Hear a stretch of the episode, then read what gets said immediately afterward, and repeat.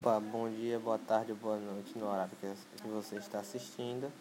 Aqui é Pedro Roberto Nascimento Melo falando, aluno do segundo ano do ensino médio. Eu vou falar um pouco sobre os anfíbios.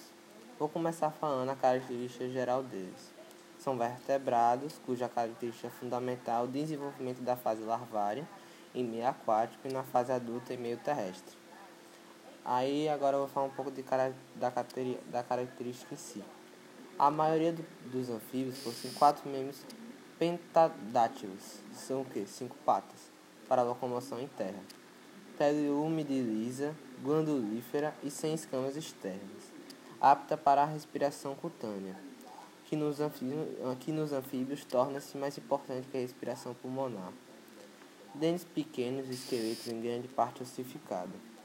São pecilotérmicos, animais de sangue frio esses animais de sangue, frio, sangue frio uh, incluem peixes, anfíbios e répteis e necessitam de calor para, para, se, uh, para se aquecer no ambiente. O coração apresenta três cavidades, duas aurículas ou átrios e um ventrículo. O sangue arterial, que entra na aurícula esquerda, e o sangue venoso, que chega na aurícula direita, vão se situar ao nível do ventrículo único. Por isso, a circulação dos animais é dita fechada, dupla, porém completa. A presença desse entalho óptico resulta no desaparecimento de opérculo que nos peixes protege as brânquias. Uma curiosidade deles são verdadeiros sensores ambientais, denunciando a degradação de uma área antes de qualquer outra espécie e se, estudado, e se estudados global e sincronicamente. Eles têm a capacidade de comunicar o que está acontecendo com o nosso planeta são como um alerta, alerta vermelho. Agora eu irei falar sobre os habitats dos anfíbios. O habitat dos anfíbios possui alta distribuição pelo mundo. Entretanto, são mais comuns nas regiões tropicais devido ao clima mais quente e úmido. As características do habitat que vivem são determinantes para o seu desenvolvimento, uma vez que são animais de forma geral, vivem os primeiros estágios da vida na água em forma de larva e na vida adulta na Terra em locais mais úmidos como lagos, lagos e lagoas. Os anfíbios possuem uma classificação, que é os anuros, não possuem cauda no estado adulto, contando com quatro pernas e olhos bem desenvolvidos. As rãs e pererecas possuem a perna traseira, mais forte e compridas, auxiliando nos movimentos de saltos e nados. Já os sapos têm as pernas traseiras mais curtas, se movimentando com pequenos saltos ou caminhando.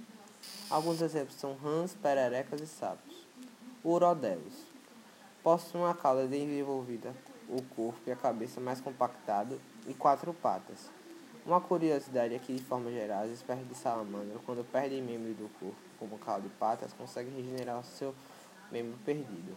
Alguns exemplos são salamandras e tritões apode ou gimnofionos.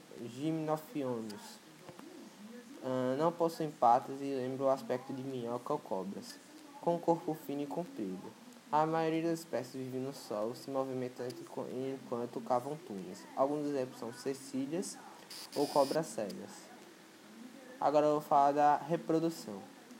Os anfíbios aprendem diversos modos reprodutivos, caracterizados de seguinte forma meio aquático, espécie que deposita seus ovos em meio aquático, meio semiaquático, que criam seus ninhos de espuma flutuante ou na vegetação acima d'água, ou meio terrestre, espécies que se reproduzem no solo da mata. Outros fatores que afetam a atividade reprodutiva dos anuros são a temperatura do ar, a quantidade de chuvas e a luminosidade da ação humana. Por conta disso, ao menos desequilíbrio em seus habitats naturais, os anfíbios, sobretudo os anuros, reduzem sua capacidade reprodutiva, podendo-se observar o rápido desaparecimento de populações. Ou seja, ambientes com maior número de anfíbios tendem a ser mais preservados. Obrigado e me dê uma nota boa aí, professora. Valeu.